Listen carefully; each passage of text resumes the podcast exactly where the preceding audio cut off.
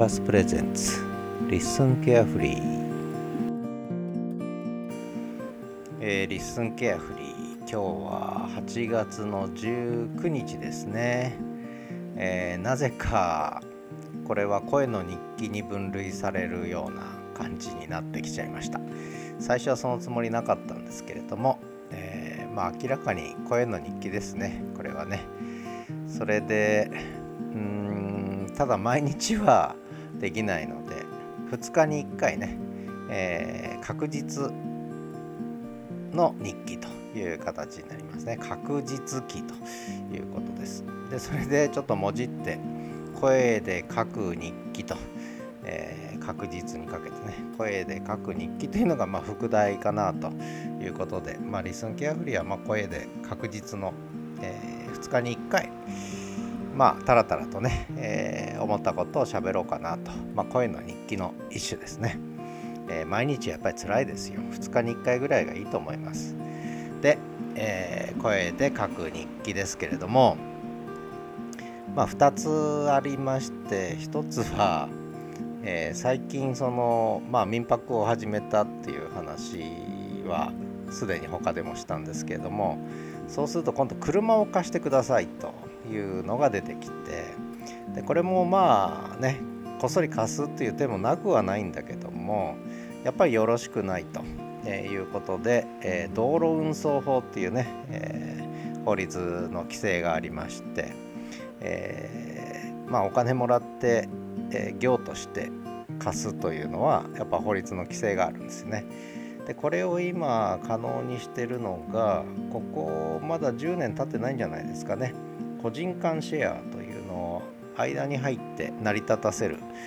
仕組みがまあできてましてで何て名前だったかな、えー、何種類かあるんですが一番今ちゃんとなってんのはアニカっていうのかな？アニカっていう仕組みがあるんですけど皆さん知ってます？使ったことあります？でこのアニカっていうところに登録しました。でそうすればそのちゃんとまあ、ある程度のお礼をいただいてお金いただいて車をちゃんとお貸しできるということなのでね。で私車2台持ってたんですが1台はもう売っ払いましてで今1台残ってるのがジムニーなんですけどこれがコロナ以降も全く乗らなくなっちゃってで結構まだ5000キロも走ってない、えー、2017年式なんですけどもでもほぼ新車ですよね。だからもったいない。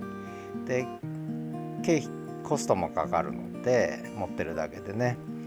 で売っちゃおうかとも思うんだけどいざっていう時にやっぱり使えないと困るということでであんまりちゃんと考えてなかったんですが、まあ、今回、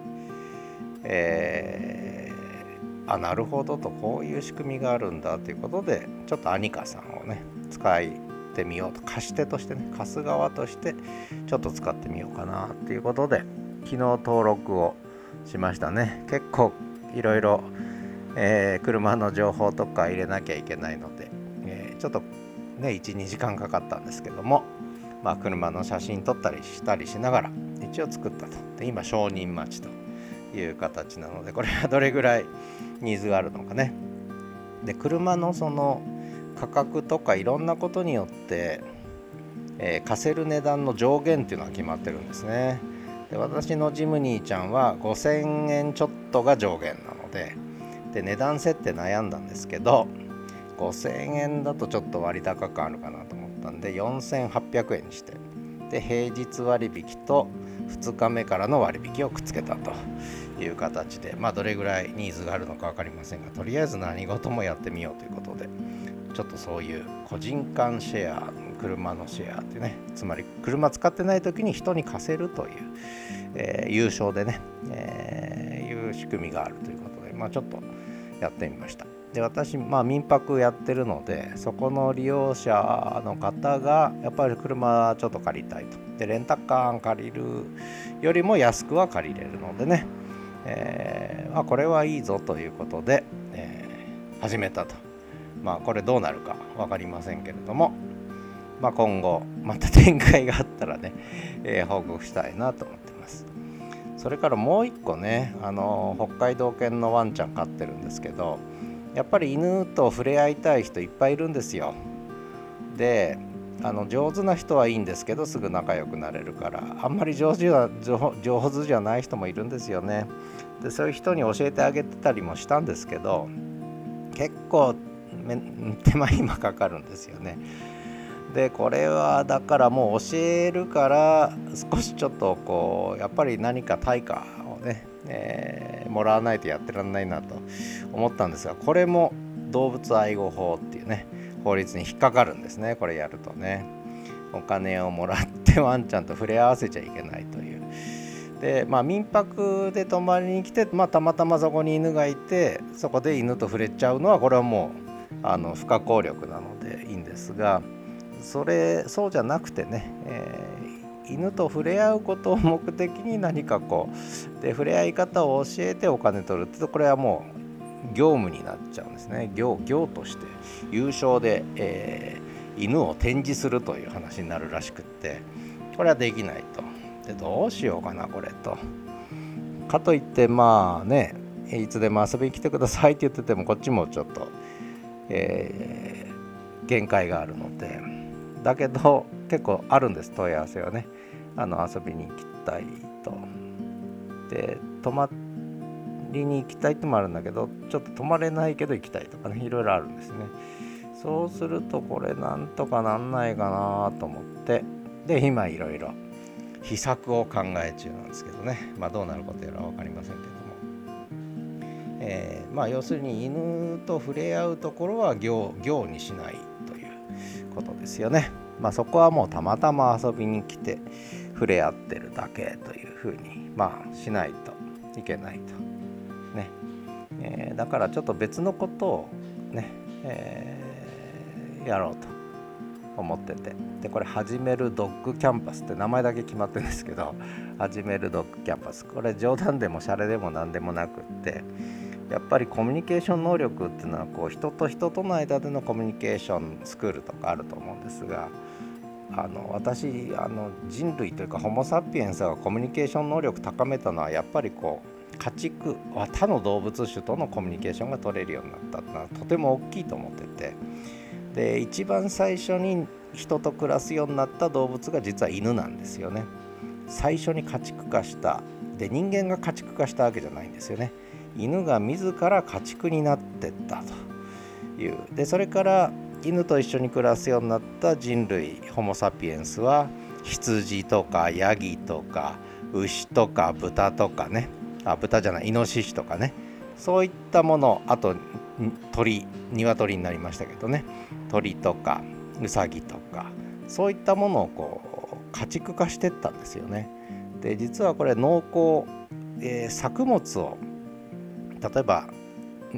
なんだ稲を育てるとかっていうこれ作物もを穀物化していくっていうか、えー、作物化していくですよね。野生の植物を作物にしていくということなんですがこれは実は英語で表現すると家畜化っていうのと同じ言葉なんですよね、えー、つまり植物も動物もdomestication するっていうんですけどドメスティックって分かります？ドメスティックバイオレンスで有名になったドメスティックですけど domestication のプロセスなんですよね。家内化する家庭内化するというのがこれは家畜化に日本語で言うともう家畜と植物の作物化っていうね、えー、2つに分かれちゃってるんですがこれ英語だと1本なんですね実はね。植物も動物も domestication するということででこのドメスティケーションのプロセスはとても重要なんです。あの飼いならしのプロセス。で動物だけじゃなくて植物も飼いならすと。で,、えー、でそこには実は植物とのコミュニケーションもあるし動物とのコミュニケーションがあるんですよね。でこういう他の生物とのコミュニケーション能力を高めたっていうことが我々ホモ・サピエンスのコミュニケーション能力が高まってったという高まっていく時にすごく重要な役割を果たしたんじゃないかと。だからチンパンジーとかゴリラとかと違って他の動物や植物ともコミュニケーションを取る力を身につけたというね、えー、これはねホモ・サピエンスの進化の秘密というかね、えー、にの一つなんですよね実はね、まあ、他にもいっぱいあるんですけれども。なのであのまあ、よくね植物育ててみるとか、え、稲作体験してみるとか農業体験してみるっていうのはとても重要だってされるんだけどもう一個やっぱり動物との触れ合いっていうのも大事な要素なんですよね。でそれが何で大事なのかっていうのはやっぱり我々がこう人類としてねこういう形でコミュニケーション能力を持つ動物として、えー、進化してきたっていうことの根本というか根源に関わってるというね、え、そういう意味で実は何だろうな農業体験とか動物との触れ合いっていうのがね意味を持っちゃうわけですよね。まあ、ついでに言うとあのまあね今度ちょうどキャンプ行くんですけどあさってぐらいにあの火ね火見ると我々こう火を見るとなんかこうなんか感じますよね、えー、癒されてみたり恐れてみたり何かこう火を見つめてしまったりするんですけどこれもやっぱり原始の記憶があるわけですよね火を飼いならしたんですね人間はね火を飼いならしたで火を飼いならした動物種ってのはやっぱり他にいないんですねこれがねなんてことを考えたりしてるわけです。まあどうでもいい話ですね。